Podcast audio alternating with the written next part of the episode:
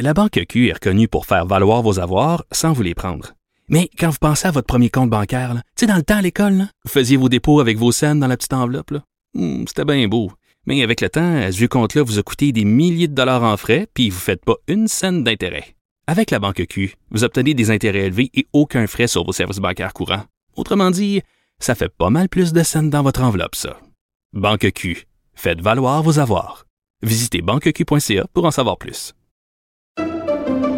Pendant que votre attention est centrée sur cette voix qui vous parle ici, ou encore là, tout près ici, très loin là-bas, ou même très, très loin, celle de Desjardins Entreprises est centrée sur plus de 400 000 entreprises partout autour de vous. Depuis plus de 120 ans, nos équipes dédiées accompagnent les entrepreneurs d'ici à chaque étape pour qu'ils puissent rester centrés sur ce qui compte, la croissance de leur entreprise. Joignez-vous à la discussion. Appelez ou textez le 187 Cube Radio 1877 827 2346. Le ministère de l'Enseignement supérieur a annoncé lundi l'annulation de l'épreuve uniforme de français. Cet examen, rappelons-le, était planifié pour le 16 décembre, donc ça s'en venait à grands pas. Euh, les cégeps, bien entendu, se réjouissent de cette nouvelle. On en parle avec euh, Bernard Tremblay, président directeur général de la Fédération des cégeps. Monsieur Tremblay, bonjour. Bonjour, Mme Peterson. Bon, évidemment, ça semblait euh, aller de soi d'annuler l'épreuve uniforme euh, de français. C'était une catastrophe euh, annoncée. Oui, je pense qu'on peut, on peut dire ça effectivement. Oui, parce que bon, je sais pas comment ça se passe pour vous dans les cégeps en ce moment, là, mais j'ai fait des entrevues avec des gens euh, qui enseignent au secondaire, des gens aussi qui officient au primaire, et il faut dire qu'ils sont assez préoccupés par la réussite scolaire de leurs élèves euh, par les temps qui courent, là, parce que euh, beaucoup de difficultés, beaucoup de, de rattrapage à faire. Comment ça se passe pour vos étudiants au cégep en ce moment qui sont, on le rappelle quand même, là, en enseignement à distance, là, ça ajoute un défi supplémentaire? Oui, c'est c'est pas facile. Effectivement, je pense que ça, ça c'est un peu un euphémisme. Euh, vous savez, je, je citerai entre autres un chiffre là, qui, qui, qui nous a été partagé récemment par euh, la Fédération étudiante du collégial à la question euh, est-ce que vous avez un endroit calme et approprié pour étudier 27 seulement de nos étudiants répondent oui. Alors, c'est sûr que le, la, la, formation à distance comporte ça aussi comme conséquence, c'est que on n'a pas le contrôle sur les espaces, évidemment, euh, où, cette, euh, où, où, les étudiants peuvent accueillir cette, euh, cette formation à distance-là. Et donc, ça, c'est un enjeu et, et c'est clair que pour certains, donc, il y a une difficulté euh, en lien avec cette absence-là d'environnement approprié. C'est pour ça qu'on a tenté le plus possible cet automne et qu'on va poursuivre dans cette voie-là au mois de janvier, euh, de faire en sorte que ceux qui n'ont pas des espaces appropriés aient quand même la capacité de venir sur nos campus, d'avoir des endroits justement pour leurs études, suivre des cours même des fois à distance, mais tout en étant sûr qu'on a les règles sanitaires appropriées. Et là, ben, les enjeux qu'on voit euh, présentement au niveau sanitaire euh, font en sorte que c'est pas facile à organiser. Ben il y a ça, puis j'avais une pensée aussi euh, toute spéciale pour les étudiants dont c'était la première session de cégep. Oui.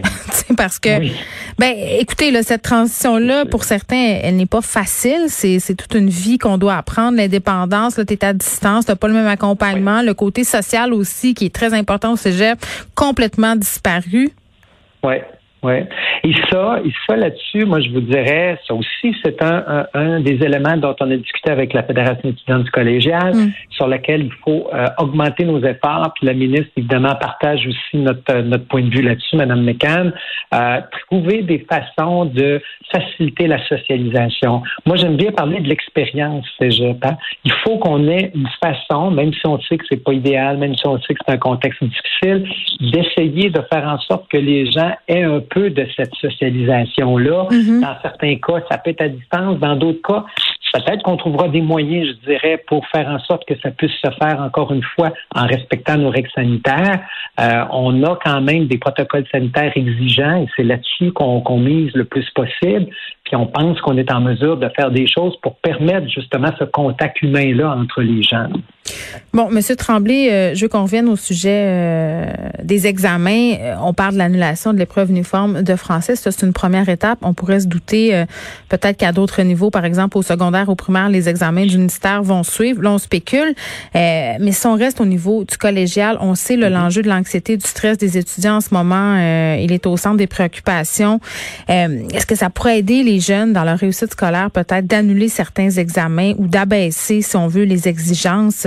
Parce que là, à cause de la COVID-19, on peut pas s'attendre au même rendement. Oui, on n'en est pas là, hein, parce que c'est vrai que on veut avoir évidemment une approche qui est adaptée, qui est souple, mais en même temps, tout le monde, je pense, est d'accord pour dire il ne faut pas que nos diplômes perdent de leur qualité. Et je pense que nos étudiants sont les premiers à dire on veut justement une formation de qualité, on ne veut pas que les standards soient euh, abaissés à cause du contexte. Je dirais qu'au printemps dernier, là, c'est vrai qu'on était dans une situation drôlement difficile.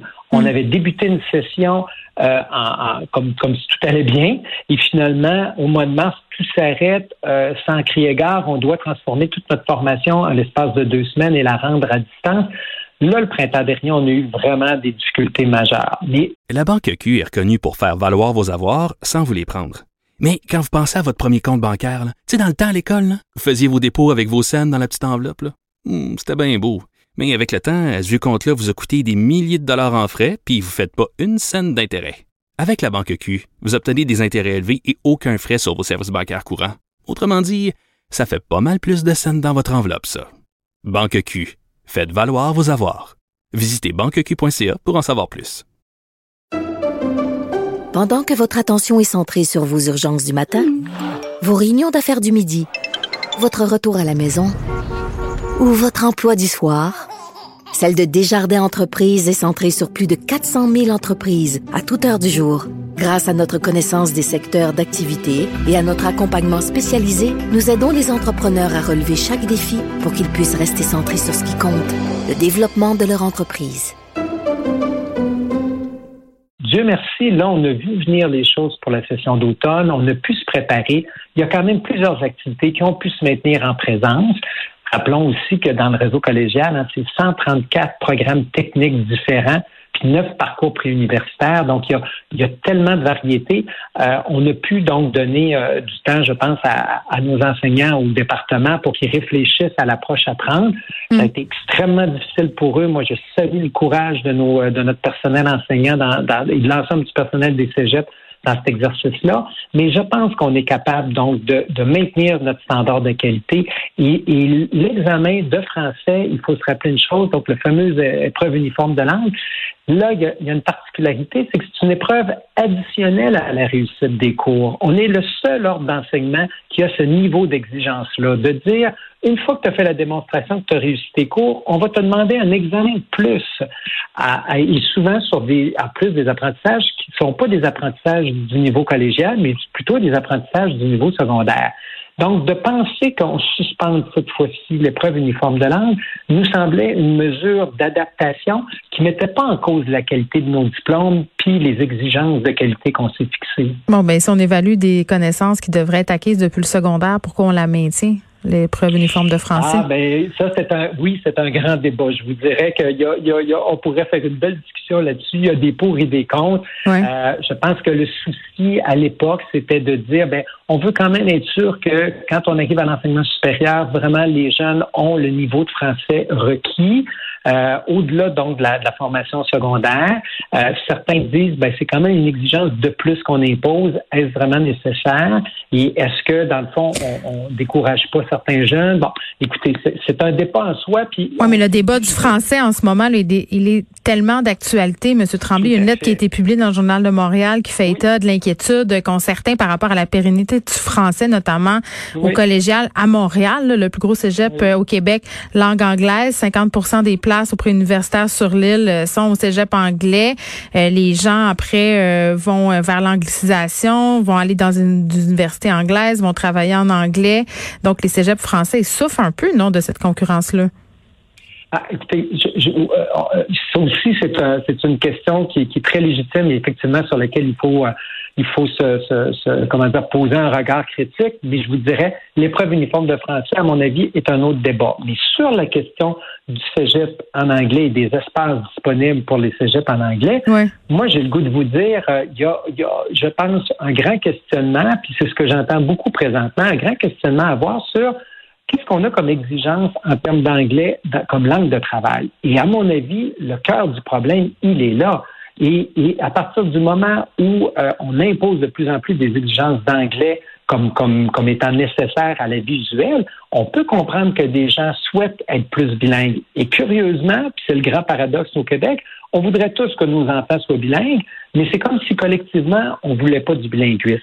Puis, puis on le comprend, mais il faut qu'on faut qu'on regarde la situation en face et je pense qu'il faut qu'on se pose la question pourquoi, dans le fond, cette espèce d'ambivalence par rapport à connaître une langue seconde, mais en même temps, il ne faudrait pas que, la, que, collectivement, on l'ait tous maîtrisé. mais sentez-vous que les cégeps francophones euh, souffrent d'une concurrence déloyale? Au, moment où on se parle, moi, j'ai pas cette lecture-là. Moi, j'ai pas cette lecture-là quand je regarde les chiffres. Vous hmm. savez, euh, là aussi, hein, quand on commence une discussion sur les chiffres, il y a tellement de, de, chiffres qu'on peut considérer, mais on ne sent pas un glissement. On sent pas parce que de toute façon, les cégeps anglophones, il y en a trois à Montréal sur 12 cégeps et ils ont une capacité limitée d'accueil. Même si on parle d'augmentation de, devis présentement, on parle mm. d'une augmentation donc de la capacité de tous les cégeps de Montréal parce qu'on attend plus de 20 000 étudiants dans les prochaines années. Alors, c'est pour ça que je crois pas qu'il y a nécessairement euh, encore une fois, un, problème avec les cégeps anglophones. Par contre, est-ce qu'on a un enjeu de français à Montréal? Oui.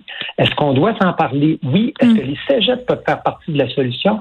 Oui, parce que moi, je pense qu'il y a des gestes qui pourraient être posés dans tous les cégeps, y compris dans les cégeps anglophones, pour stimuler la, je dirais, la vitalité du français, la reconnaissance du français, l'adhésion à la culture québécoise. A le Collège Dawson, qui est un cégep anglophone qui se retrouve un peu euh, dans l'eau chaude, pas pour la question euh, de mm-hmm. l'anglais et du français, mais pour des examens qui seraient tenus en présentiel.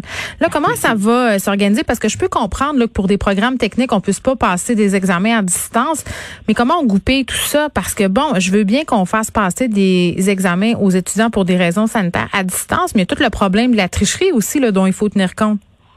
Exactement. Alors, vous avez raison.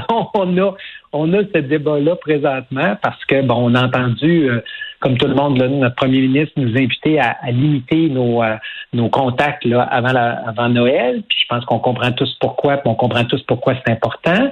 Alors, évidemment, la suspension de l'épreuve uniforme qui aurait dû se faire en présence, c'est plus de 26, près de 26 l'étudiant qui aurait été le 16 décembre en présence dans des lieux pour passer l'examen c'est ça qui était qui, qui, qui, avait pas de bon sens. Ça a été annulé, c'est une très bonne décision. Là, ce qu'on regarde, c'est comment faire les ajustements pour diminuer au maximum les examens qui vont se faire en présence. Mais vous l'avez dit, pour certains programmes, des programmes techniques où il y a, par exemple, des, des examens cliniques, là, je pense à euh, que ce soit hygiène dentaire, euh, soins infirmiers, euh, des programmes de ce type-là, ben, il y a un minimum d'examens qui doit se faire en présence, mais je pense qu'on est capable de mettre en place des règles sanitaires très, très strictes et de limiter donc la présence sur nos campus pour faire en sorte que ces examens-là qui doivent se faire en présence puissent, le faire, puissent être faits, pardon, et effectivement quand même de, de, de, s'assurer là, que plusieurs examens se feront à distance. OK, mais comment on empêche les, les, élèves de tricher? Là? On le sait, là, des étudiants, ça triche. c'est le même depuis la nuit des temps. Toujours des petits fins finaux qui trouvent des façons de faire. Des fins finaudes aussi. Hein. comme, comme on disait autrefois, où il y a de l'homme, il y a de l'hommerie. Exact. Euh, ben, écoutez, alors c'est sûr que moi, je pourrais vous répondre, vous savez, même en présence, hein, il, y a, il, y a, toujours un enjeu de plagiat. mais en absence, c'est euh, bien plus facile. Là.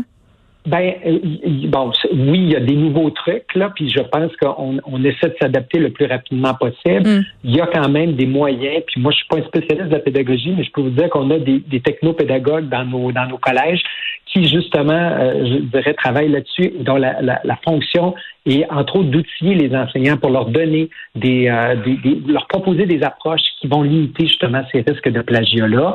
Alors, c'est sûr que c'est un défi nouveau parce que c'est à grande échelle, mm. mais euh, vous savez, euh, Cégep à distance euh, donne des cours à distance depuis des années, comme la TELUC, et ils ont réussi donc à avoir des protocoles qui assurent justement, je dirais, plus facilement cet aspect-là de, de, de, la validité de ce qu'on fait. J'avais un prof, j'avais un prof prof à qui écrivait dans son plan de cours et ça nous servait d'avertissement. Si tu vis par Google, tu périras par Google.